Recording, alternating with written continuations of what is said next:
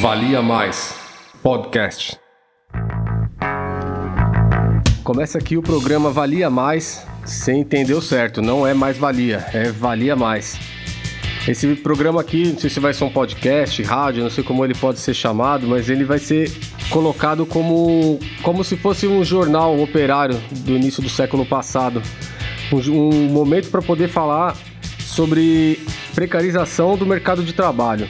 Eu acho que a ideia é o assunto mais urgente que, que pelo menos que me atinge hoje, é precarização de mão de obra. Porque a retomada econômica, o que vai acontecer pós-pandemia, vai ter como esse subterfúgio aí, reduzir, achatar aquilo que já era baixo, que é o pagamento do, do trabalhador. A força, a força do trabalhador vai ser reduzida nesse momento de pós-pandemia ou esse final de pandemia, que é o que eu imagino que esteja passando hoje em setembro, quando esse programa está sendo gravado. Na área de espetáculo, que é onde eu atuo, é, estima-se que quando voltar os shows e tudo, vai estar tá com redução de 40% da capacidade de público. Se o público que é quem paga o espetáculo vai estar tá reduzido em 40%, então eu acredito que meu cachê vai estar tá valendo 60% a menos. É isso mesmo? Então, como que eu faço para me movimentar em relação a isso? Como que eu faço para me organizar e sofrer menos com relação a isso? O grande desafio é mobilizar uma classe que nunca precisou ou que nunca cogitou em ser unida, que nunca pensou fora do umbigo. Como que isso pode ser feito? Como que isso, em 2020, com os meios de comunicação, com as facilidades que a gente tem, como isso pode trabalhar em nosso favor para que a gente consiga sobreviver, manter minimamente a qualidade de vida que eu tinha cinco anos atrás e que só vejo piorando. Diante disso, como que eu faço para me movimentar junto com os meus colegas e conseguir sobreviver isso? A categoria de espetáculo, de, de palco, não tem sindicato. Tem o SATED, que eu não lembro exatamente há quanto tempo atrás, mas eu paguei umas 400, 500 reais mais ou menos para tirar a carteirinha para nada. Eu nunca apresentei esse documento em oito anos para nada. E eu lembro que falavam que era determinante ter a carteirinha do SATED. Mentira, era só para levar uns 500 conto ali do profissional ali que já não estava ganhando bem na época. Eu nunca vi delegado de conselho, nunca vi porcaria nenhuma em porta de show ou lá no backstage, pra nada, pra nada. E hoje, obviamente, não ia ser diferente. Não vi distribuição de cesta básica, não vi correr com técnico nenhum, nenhum colega meu que eu, que eu fiquei sabendo que foi amparado ali minimamente por um sindicato que a gente já contribuiu. Tinha a contribuição anual lá, a anuidade a ser paga. Nunca vi isso retornar em nada. Então eu sempre entendi que a questão é de colega para colega, é de profissional para profissional, é enxergar esse cara como um parceiro meu, como um camarada meu e não como um cara que vai roubar meu trabalho. Porque a partir do momento que eu me submeter a uma paga desumana de 10 reais a hora, eu tô condenando todos os outros técnicos que ganham bem a partir de agora ganhar menos, porque eu tô lá me submetendo a esse, essa condição de, de, de trabalho inaceitável.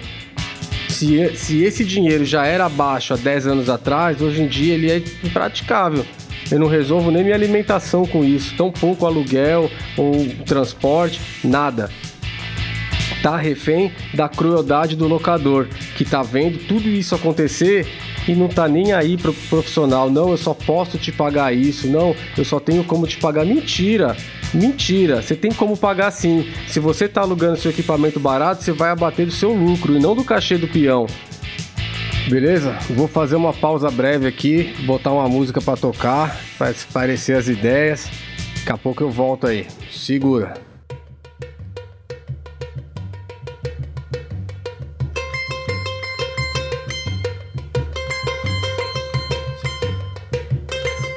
uns com tanto, outros tantos com algum.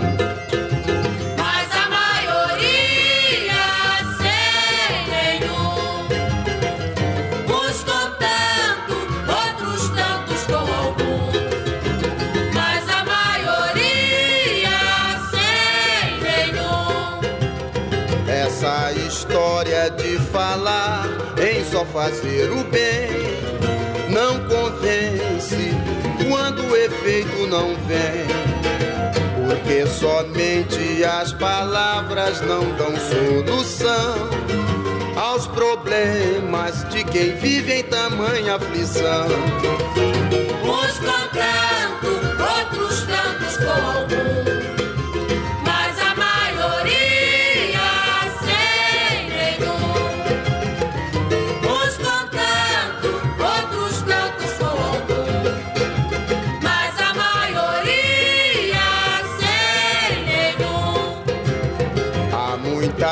Gente neste mundo estendendo a mão, implorando uma migalha de pão.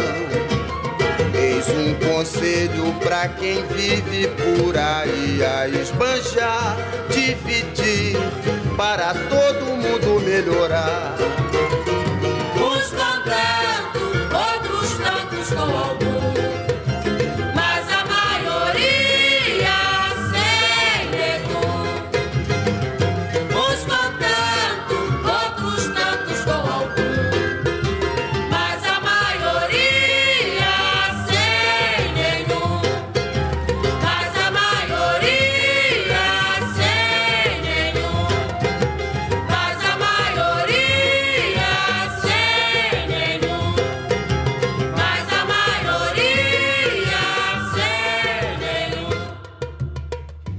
Bom, a gente ouviu aqui de Elton Medeiros, a maioria sem nenhum.